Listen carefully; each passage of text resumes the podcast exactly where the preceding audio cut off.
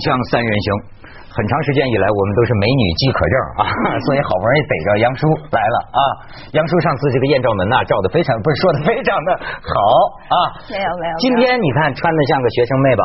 我特意搭配的。没错，人家真是这广院出来的哈，会搭配这个话题。为了迎接高考，还迎接呢。现在正在高考，徐老师跟你也有有关系啊。高考作文题目都出来了，对，是吧？你还真别说，我是现我是九年前参加高考的，我现在每次一到高考的这个时候，我都会特别紧张。哦，原来你不年轻了啊，九年前。你十九年前吧？我二十九年前吧。九年前参加高考，你有什么印象？我当时考的那个题目特别简单，我后来看了现在这些人的题目啊，就特别同情这小孩我就觉得现在小孩是不是太聪明了？这现题目拿给我考，我得想半天。他是你记得你九年前是什么吗？诚信。然后基本上我跟你说，我越没什么越考什么 诚信。然后你知道我们那个时候吧，就很多小孩他都是背范文嘛，然后背的八九不离十，然后大家的作文分都特别特别高。然后现在基本上都是开放性的话题，越来越抽象，越来越看不懂，有诗有漫画有。没错，这个咱可以给大家说说。徐老师，你看看现在学生一千万九百七十多万考生吧，一千万的高考，你说这个扩招之最啊，这到最后都当民工，都去富士康吗？难道是吗？就是，但是大家这个心情啊，你。你说这个万中选一的，就只能依托于宗教力量。我们来看看现在考生们膜拜的考神，哎，咱们导演给看一下考考神。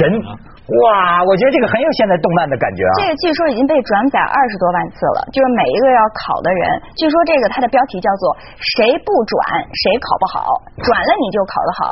但是它那个有点像个千手观音嘛，左边托一个书，右边托一个反反。呃，对，反过来就叫神枪啊，笔呀，反过来就叫神考。另外还有一尊考神，你知道是谁吗？《儒林外史》里头的范进。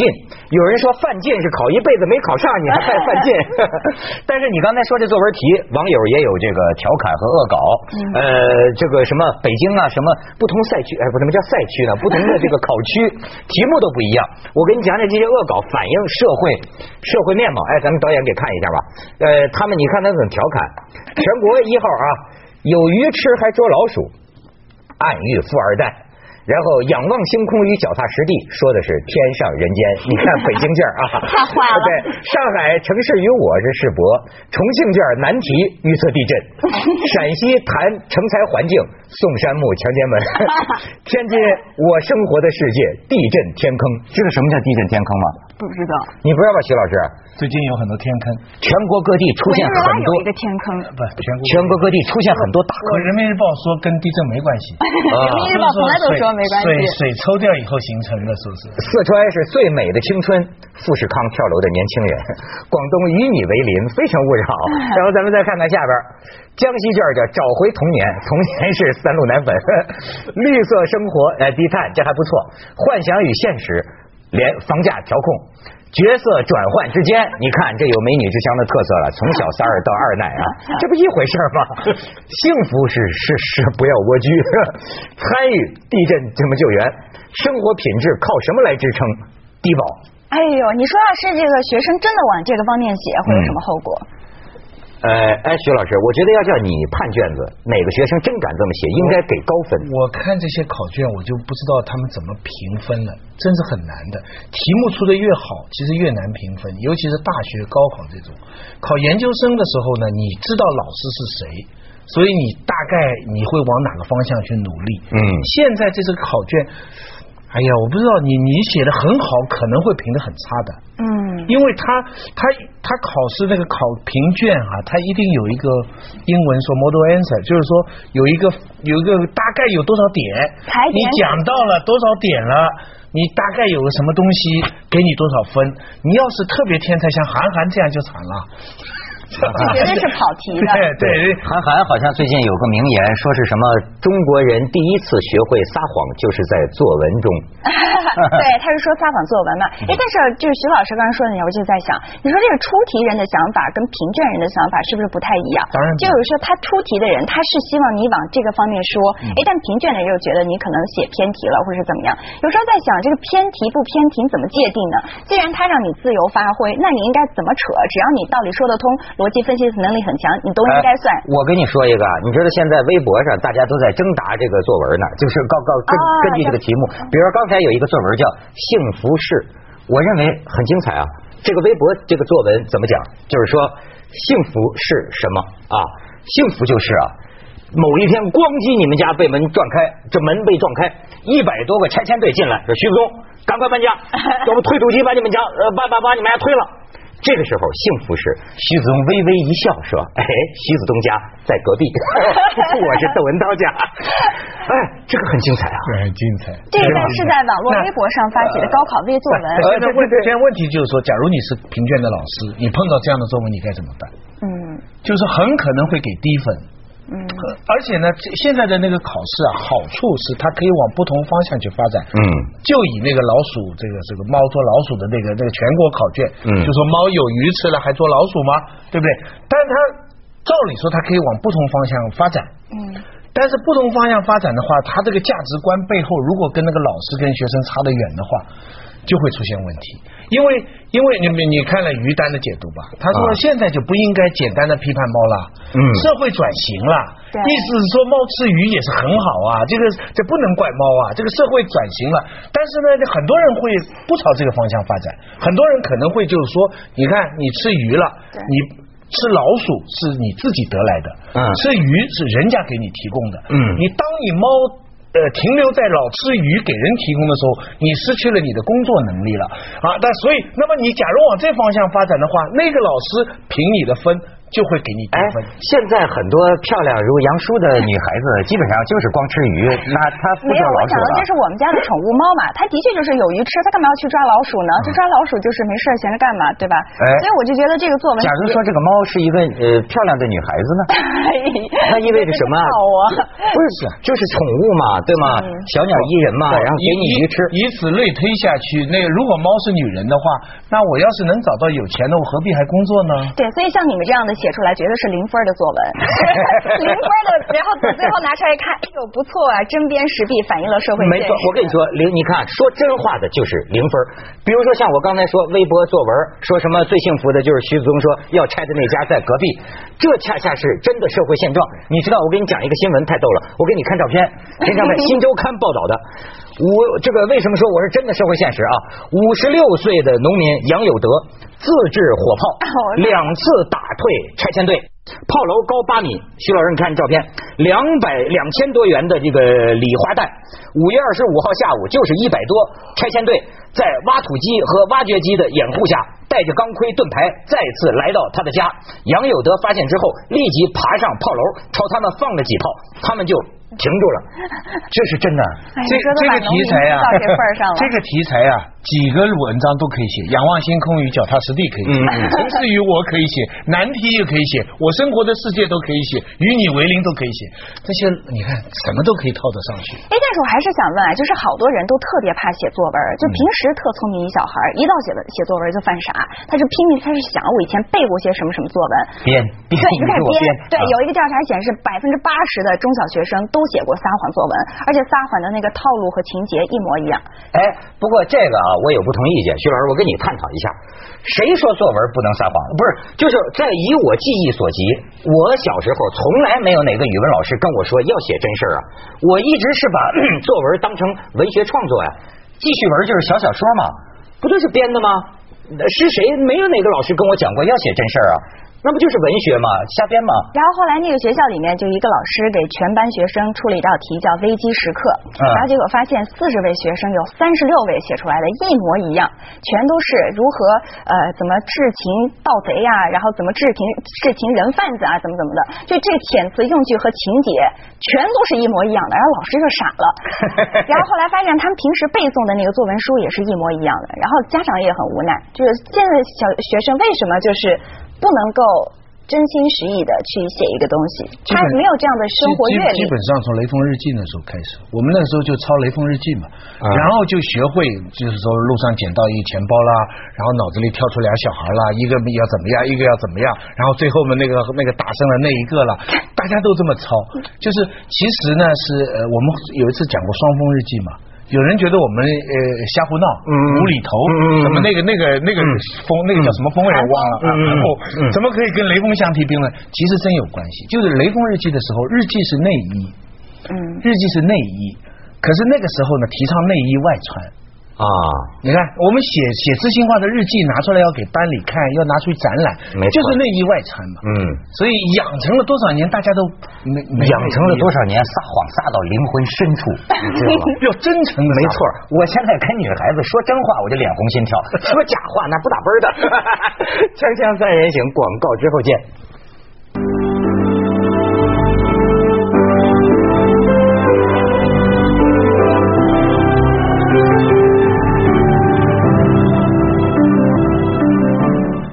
杨叔还有什么什么什么四川的作文是？最美的青春嘛，然后网友就联想了一下，哎，最旁边应该打一个括号，叫献给导演，特别坏。这边说是富士康跳楼的年轻人，对 对，就最美的青春，就是说把我的青春历程全都献给了富士康，然后最后以跳楼结局。呃，你看这个时代不同了，是吧？男女不一样啊，是就时代不同了，这个标准语句都出现了差异。现在是献给导演，你知道，呃，网上还有人说我我我我很亲切，当年我就是这么写作文的，一些标准的这个语句，比如说啊，小朋友，谢谢你，你叫什么名字？这是扶老人过马路之后，老人说，接下来的标准答案就是我的名字叫红领巾。然后就是说，呃，今天去小卖部买东西，阿姨多找了我两毛钱，我看了看胸前的红领巾，退回去了。然后下一句必定是我再低头看胸前的红领巾，颜色更鲜艳了。你这让我想起来，我们以前写作文啊，也是，比如说你永远都会说到那个吃苦耐劳的精神，就会打一个比喻，就农民伯伯如老黄牛一样，我们默默耕耘，怎么怎么样。然后说到妈妈的慈祥的时候，就会说，哎，这个烛光下看到妈妈的几根白发，然后还有她生满老茧的双手在那缝纫。我忍不住流下了眼泪，然后你一问，所有的学生几乎都用过这样一个句子。在网络上还有一个叫做“呃中小学生经典必用句”的这么一个帖子，然后你看完了之后捧腹大笑，因为十句有九句你以前都写过。这就是你知道吗？对于一个民族的整个的这个一大俗，你知道吗？那天咱们不是讲吗？我说大家都在争雅俗，实际上雅俗的概念都不同。那么比如说我那天说一个概念，呃，少数贵族、精神贵族，他们的趣味叫雅，其他的大多数都算俗。可是你看，今天我们又发现一个雅俗的概念，这一套这一套的这种套话是朗诵体啊、还是什么体？说什么我们依依不舍的离开了凤凰卫视，度过了快乐而有意义的这一天，就整个这一套，这是当今中国一大俗。至今，知道吗？呃，我跟你讲，这跟咱们这个行当都有关系。我跟你说啊，好比说我们平常哈，因为这个自己不能控制的金钱方面的欲望哈，也也难免去参加一些这个走学嘛，这商业演出。但是你知道，实际我不算多的啊，我一点也不火，因因为人家跟我说了，说这个地方上也有活动，我们跟人家推荐您呐，人家不大喜欢您。一听说窦文涛邪星啊。不是我们邪行，我说是邪恶的邪呢，还是诙谐的谐？你知道吗？我这样的都被当成邪星，就是说，人家就说我们喜欢正一点的，你能不能找个那种正一点的？你知道，你从这个角度，从这个细节啊，我发现什么？就发现整个中国的这个办活动，绝大多数人的审美，它停留在一个什么什么程度上？就这种。朗诵体，就这个春风送爽，百花争艳，连爷爷您回来了，没错，这种这就出去让人家笑话。我我就跟那人说，我就哭笑不得呀。我说这一套，我二十年前我就是这样的呀。我们都是这个中，就是生生活在中央台那种呃过去的调调的催眠下长大的。这一套对我来说是张口就来呀。你知道，在我们的行内来说，这个播音腔、话剧腔费了多么大的劲儿。我们才能回到像人一样说话。现在全中国还有到处给婚礼，那婚礼的主持啊，嗯很有语言水平，但是都是套话，你不能讲意外的话。没人喜欢你讲出一些开玩笑的话，是明白？你一定要这么高山长水，那个你都背的不，他一大套的。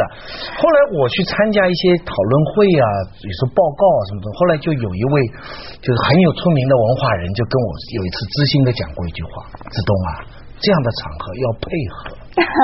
配合明白吗？要配合，你明白没有？你所以这个要配合，就是说你说的话要符合听者的需要。但是你知道听者是谁？我就发现啊，中国还没有进入真的观众模式、嗯受众模式。你看嘛，主要所谓的听者是坐在第一排的领导，对，坐在第一排的领导，他们开惯了大会，看惯了那些个正式的仪式，他希望一个主持人呢。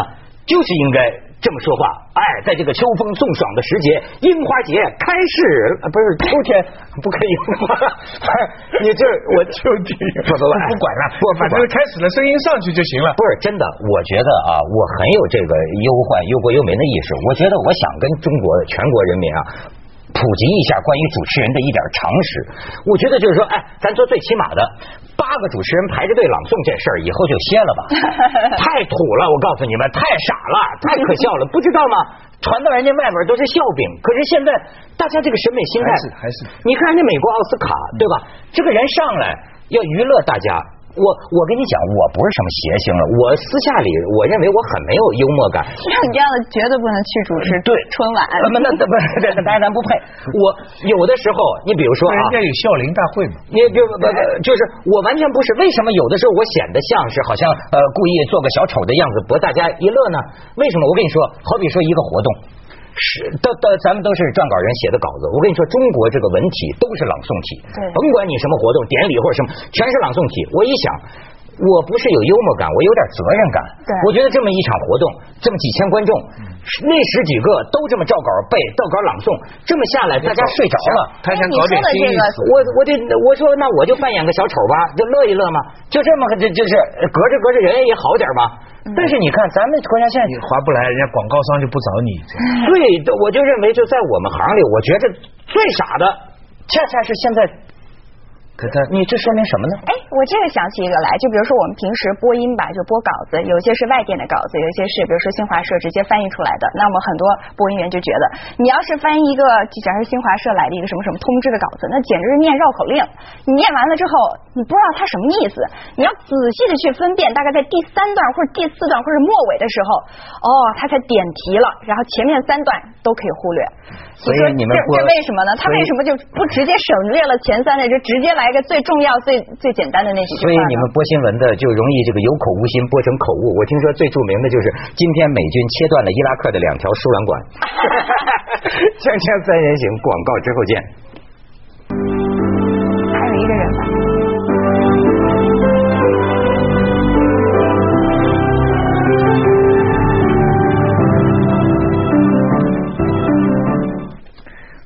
杨叔自个儿不好意思说，告诉我说说还有那个新闻主播把那个日本那个日经指数念成了月经指数。人 家形象以后人家不来了，不来了。我我就是说啊，你你你发现没有？这过去咱们学这个信，这讲信息到达率，这种朗诵，我不是贬低朗诵啊，朗诵有朗诵适合的这个场合，但主持不等于这个朗诵。对吗？有有，你比如说，我就说你们女你们女生，你知道吗？有些时候你起到一个反效果。我有一次啊，在电视上，他们不是弄一个什么筹款晚会呢什么的，我没看，我就听这个声音。你知道这个女的，一个一个女女主持的嗓子，还是你们北京广播学院毕业的？我发现你过分高亢，超过了你本人的音高的时候，会出现一个奇怪的现象，反而走低，明白吧？他比如说。沿着社会主义道路奋勇前进，听着听着像倒退，你知道？其实不像前进，像倒退。这是唱唱高音，你上不去的时候，上不去，它反击变成假声了。对，奋勇前进。我怎么听着电视里一种凄厉的这个感觉？您 不过话说回来，正因为有这么多套话，才需要文学。文学的这个俄国形式主义讲，它文学的最重要的特征就是陌生化。嗯，怎么？就是因为我们日常说话，我们因为两个原因，一个原因要传达信息，我们用最简单的字；那么另外一个原因呢，我们为了一些礼礼节啊、道德啊，这个这些需要，我们讲一些套话，就是套话。呃，人死了嘛，松树在摇晃啊，爱情的玫瑰啊，对不对？那这些套话走多了以后呢，就疲倦。文学呢，就要把它。那个顾城讲那句话最好，他说这个当代的中国的语言就是人民币用脏了，我想把它洗一洗，就人民币就像用脏了的人民语言啊，就像用脏的人民币，我要把它洗一洗，清洗一下。就所以你刚你看刚才我们读出来那个恶搞的那个，这个是文学化。哎，这个就是陌生化啊！仰望星空和脚踏实地，它在天上。所以你这个全国到处从上到下整天说套话的一个国度，讲什么发明创造呢？我觉得对人的思维方式都有影响啊！所有的人都都必须说，而且你知道这个套话会带来一个什么结果啊？昏昏欲睡，你知道吗？同样的词语反复重复使用，人们的脑子啊接受你信息的这个信息到达率啊会有百分之百，最后降到百分之零。所以课堂上才睡觉嘛。杨叔，我给你看一个很好玩的，这个非常可爱。这个这个孩子现在在网上流传，咱们看过那个演讲地有个小孩啊，这个叫装醒哥，说的是一个小朋友在课堂上睡着了又拼命不想睡。但是你看啊，小朋友很可爱，我们来看看。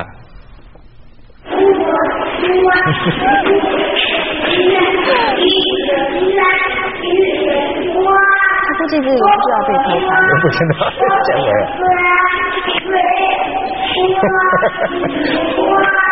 我平时小时候是闭不了眼，半张半闭的这样。是吗？这叫什么科普对，我太喜欢这小朋友，太可爱了。他估计自己被拍的时候都没有意识到。嗯，那当然了。对，哎，但是你刚刚说到那个抄袭的那个，我就想起来，BBC 曾经有一个分析报道，就是那会儿世博会的主题曲不是被传出来是抄袭的嘛？嗯。然后后来他有十被抄，不是抄袭的。对。抄一个日本歌。他有一个分析报道是叫做“抄袭大国无法成为抄袭大国”，就说中国是一个抄袭大国，从山寨然后到一个世博会的歌，他都要抄。那抄是最简单的。拿来主义嘛，所以中国人就不喜欢去创新，因为创新需要巨大的脑子。